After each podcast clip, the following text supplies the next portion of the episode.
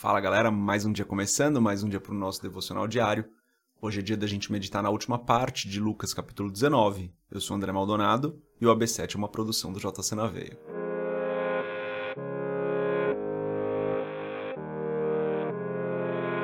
Lucas 19, a partir do versículo 41, diz o seguinte: Quando se aproximou e viu a cidade, Jesus chorou sobre ela e disse: Se você compreendesse nesse dia, sim, você também, o que traz a paz. Mas agora isso está oculto aos seus olhos. Virão dias em que os seus inimigos construirão trincheiras contra você, e a rodearão e a cercarão de todos os lados. Também a lançarão por terra, você e os seus filhos. Não deixarão pedra sobre pedra, porque você não reconheceu o tempo em que Deus a visitaria. Então ele entrou no templo e começou a expulsar os que estavam vendendo. Disse-lhes: Está escrito: A minha casa será casa de oração. Mas vocês fizeram dela um covil de ladrões. Todos os dias ele ensinava no templo, mas os chefes dos sacerdotes, os mestres da lei e os líderes do povo procuravam matá-lo. Todavia, não conseguiam encontrar uma forma de fazê-lo, porque todo o povo estava fascinado pelas suas palavras até aqui, até o final do capítulo 19. Vamos fechar os nossos olhos, curvar nossa cabeça, fazer a nossa oração e entregar o nosso dia para o Senhor. Pai, em nome de Jesus, eu te agradeço, Senhor, por mais um dia de vida, por mais um dia onde o Senhor nos abençoa, o Senhor nos guarda, o Senhor nos protege, por mais um dia onde a tua bênção está conosco. Pai, eu peço em nome de Jesus que o Senhor perdoe as nossas falhas e os nossos pecados, que o Senhor abra os nossos olhos, Pai, para as tuas verdades. Ajuda-nos a enxergar a tua poderosa mão agindo nas nossas vidas, Pai. Em nome de Jesus, eu peço que nós não nos desconectemos das tuas verdades, não nos desconectemos do teu espírito, que nós tenhamos intimidade com o Senhor todos os dias. Eu oro, Espírito Santo, fala comigo, fala com cada pessoa que está acompanhando aqui esse podcast, esse vídeo. Em nome de Jesus, esteja presente nas nossas vidas de maneira que nós ouçamos a Sua voz, que nós percebamos a Sua direção, que nós saibamos que o Senhor está nos apontando o caminho, nos dando sabedoria para cada decisão. Ajuda-nos no dia de hoje em tudo que precisamos fazer aqueles que trabalham no trabalho, aqueles que estudam nos estudos, aqueles que cuidam da casa na casa, dos filhos com os filhos, em nome de Jesus, Senhor. Ajuda-nos em tudo que fizermos, porque nós dependemos totalmente do Senhor, porque a nossa força está no Senhor, porque tudo o que precisamos vem do Senhor. É o que eu peço em nome de Jesus. Amém.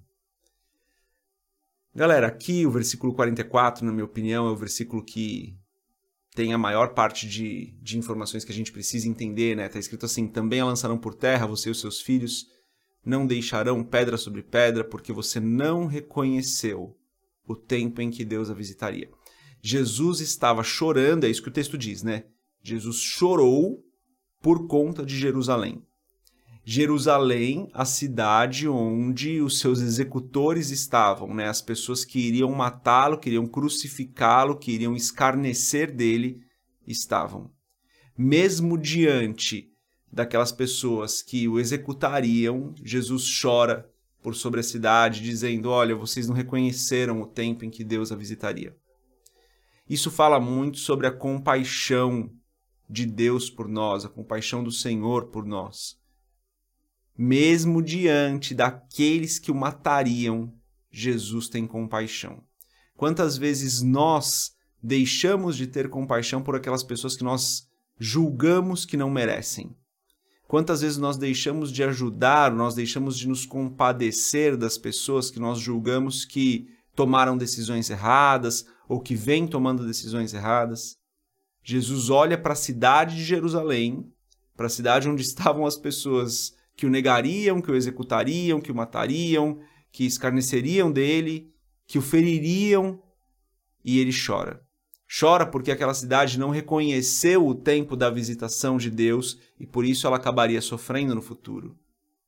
Isso é compaixão. Isso é olhar para as pessoas e não se importar se elas merecem ou não a compaixão, não se importar se elas merecem ou não a bondade mas entender que todas as pessoas são iguais e todas são merecedoras do nosso apoio, todas são merecedoras da nossa ajuda, todas são merecedoras da nossa compaixão, da nossa empatia.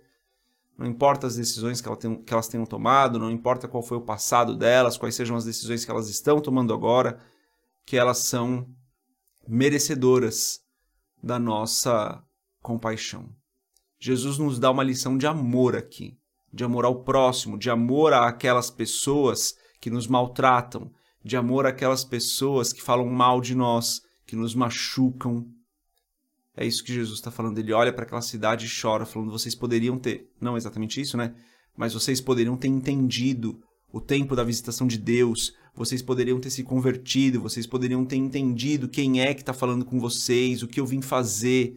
E nada disso, nenhum mal viria sobre a vida de vocês, mas porque vocês não entenderam, o mal vai vir e eu choro por isso, porque eu não queria que o mal viesse.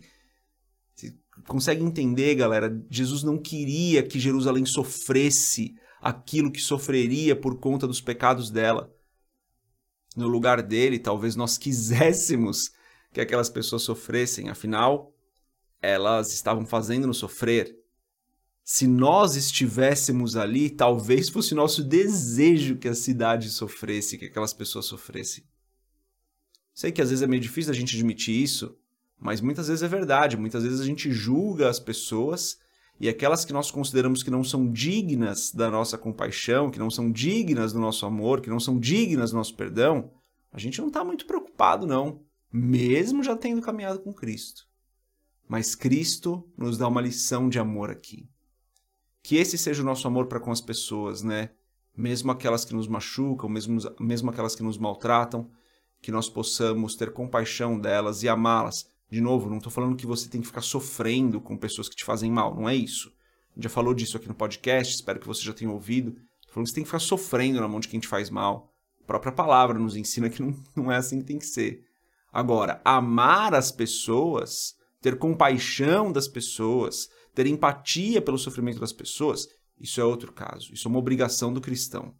Nossa obrigação não é ficar sofrendo na mão de alguém que nos maltrata, mas amar essa pessoa, ter compaixão dela, isso é nossa obrigação. E Cristo nos dá o maior exemplo aqui, quando ele chora sobre Jerusalém, mesmo sendo aquela cidade que o crucificaria. A meditação de hoje é essa, que nós possamos ter amor pelo nosso próximo. A gente se vê amanhã, se Deus quiser paz.